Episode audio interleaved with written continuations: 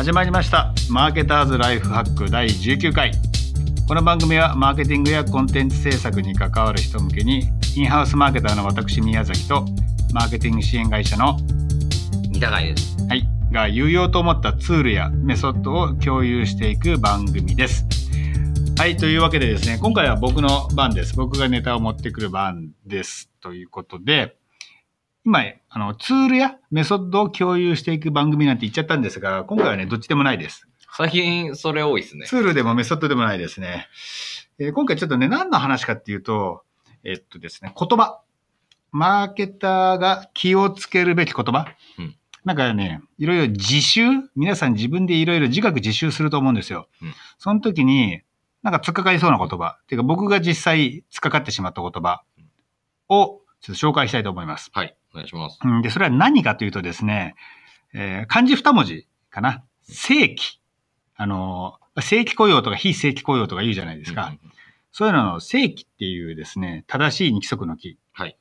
この言葉がですね、ちょっとマーケターいろいろ勉強してると出てくるんですけど、なんか意味がね、ちょっとそれぞれ違うってことに気がついちゃいまして、というか、それ気がつかないでいろんな本を読んでいると、なんか頭の中がこんがらがります。はい。で、ちょっといくつかね、例を出しながら話していこうと思います。で、まずね、この、なんだ？マーケティングの話なんかしてるとですね、例えば、正規分布みたいな言葉が出てくるわけですよね。ねはい。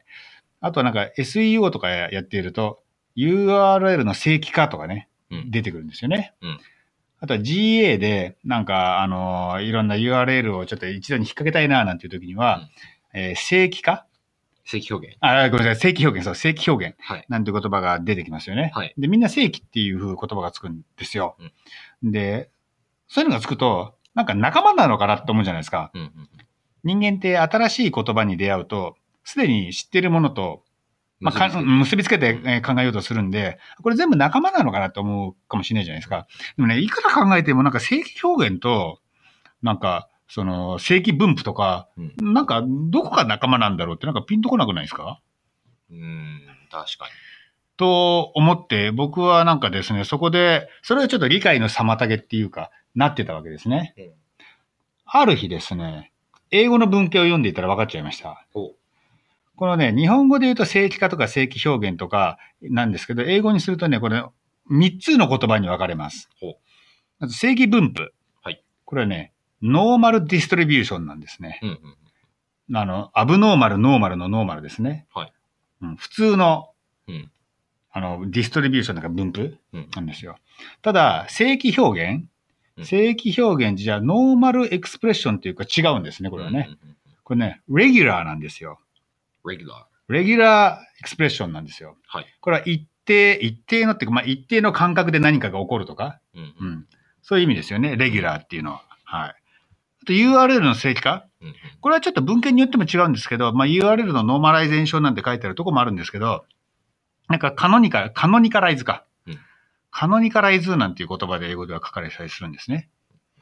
で、まあ、 canonical ってじゃあ何なのかっていうと、なんかこれすごい、えっと、なんか宗教に関係した言葉なのかな、もともとは。へーうんなんかね、えっ、と、それはちょっとよくわかんないんですが、とにかくこの3つは違うことだっていうのがですね、うんわかるわけです。うんで、なんか、英語圏の人はさ、うん正規化って覚えない。正規って言葉を使わないわけだよね。はい。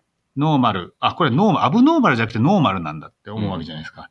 で、まあ、レギュラーエクスプレッションって言ったら何か一定の感覚でね、出てくる。なんかそういうのを抽出するためのもんだなので、ピピッとわかるじゃないですか。はい。なんか日本人だとさ、その、で、あとは普通に新聞読んでると、正規雇用とかね、非正規雇用、あー非、非正規社員とかなんかそういうの出てきて、うんなんか余計頭なんかぐちゃぐちゃしちゃうと思うんですよ。うんなので、ちょっとね、この英語、英語で理解するっていうのが、いろんな文献読んでてですね、うん。スムーズに頭に入ってくる、その、うんこさせるコツかななんて思って、なるほちょっと紹介いたしましたね。ど。はい。なるほどですね。だからなんか読んでて、ちょっと腑に落ちねえなと思ったら、あの、英語、元の言葉に当たるっていうのはありかなと。うんそうするとなんか、開けてくるものがあるんじゃないかななんていうふうにうん。思った次第でございます。はい。そうですね。たまにありますね。なんか、日本語で意味がわかんなくて、うん。英語で弾いたら意味がわかるみたいな。そうそう。英語の方がね。うん特にさ、マーケティングの言葉なんてね、うん。英語圏から来ることが多いわけじゃないですか。うんそういうのはね、やっぱわかん原点に当たるっていうのはやっぱいいのかななんて思いますね。英語がわかんない人はどうすればいいですかね？英語がわかんない人は、その人はこの番組を聞き続けるっていうことですかね。なるほど。なんか気がついた誰ことがあかったら、はいが教えてくれるまで、気づくまで待つ。待つと。はい。正規分布ってうん数学用語じゃないですか。そうですね。で、数学の分野でうん正規っていう、うんあの、翻訳をした人がうん。いて、うん。で、多分レギュラーエクスプレッションって、うん。おそらくプログラミング系のそうですね。プログラミングでレギュラーって正規かなみたいな感じで正規表現って、えー表現された方がいて、うん。カノニカライズって、うん多分 SEO の、うんえー文脈で、うん。じゃあ正規化かみたいな。ね。つって、多分、それぞれの分野のエキスパートが、それぞれ使っちゃったんでしょうね。でしょうね。うん周りのことを考えずにね。まあ、うん気がつかないよね、普通はね。そんなのね。まあそうですよね。まあそれ結構、なんだろう、気づくの難しい系だなっていうん。う感じがしますね。でもさ、なんか、 canonicalize は別として、レギュラーと normalize ってさ、もう日本語じゃないそれって。な、なまあ、うんノーマル？ノーマルとレギュラーって。なるほど。そのまんまでもいいいいのかもね、なんていうふうに思いますよ、私は。うん、ノーマルう分布。ん。うん。ノーマル分布。ノーマル、そうか、 normal dist、distribution まで言っちゃうと分かんないのか。ちょ、ちょっと難易度上がるのか。うん。ノーマル分布はそうだね。レギュラー表現。レギュラー表現、 regular expre、いや、 regular expression で、まあまあ、文字数多くなるな、でもそうなで。すね。うん。出典に当たるっていうのはなんかいい感じはしますけど、うんなんか教科書だとうん結構その、どっちも書いてくれてる。うん。えつまり正規分布って出てきたら、 regular expression って、うんえー normal distribution って出てきてる気がするんですけど、うん多分一般的なウェブメディアで見た時とかに、うんそれが、あの、一気に出てきたりうんするっていうのが、なんかその元だったりするんですかね。あの、何、分かんなくなっちゃうもとうん。まあそうかもね。ウェブ単とか読んでて、ある記事読んでたらう、ん。え正規分布で、ある記事読んでたら、えー URL の正規化で、うんなんかえ、なんかお、なんか二つは似てんのか似てないのかなんか、分かんなくなっちゃうみたいな。なんで、ねなんでこの宮崎さんが混乱した時に原点に当たろうと思ったんですか、いや、原点にね、当たろうとは思わなかったね。俺は絶対その正規という言葉に何か秘密があって、どこかで同じコンセプトを持ってるというか、から発してるのかなと思って理解しようとしちゃって、よく分かんなくなったんですよ。なるほど。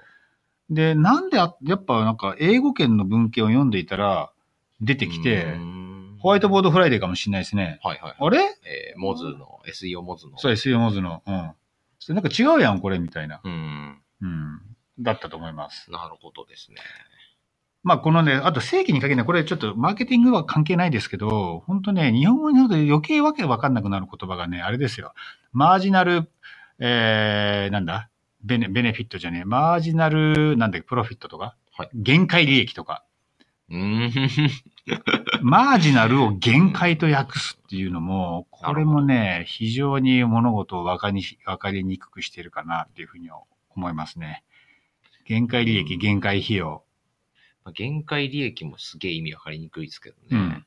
まあ、ま、これはね、マージナルにしたから分かるかっていうと、そそれも分かんないけど。それもわかんないですね。でも、限界じゃねえなってさ、さすがに。なるほど。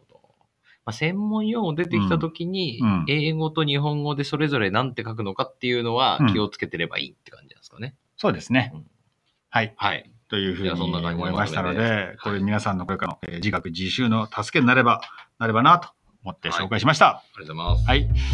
えーっとですね、最後の挨拶だったな、ここで。はい、えー今週もマーケターズライフハックお聞きいただきありがとうございます。番組へのお便りやレビューをお待ちしています。取り扱ってほしいテーマやツールの情報は、ショーノートにあるフォームからおえお送りください。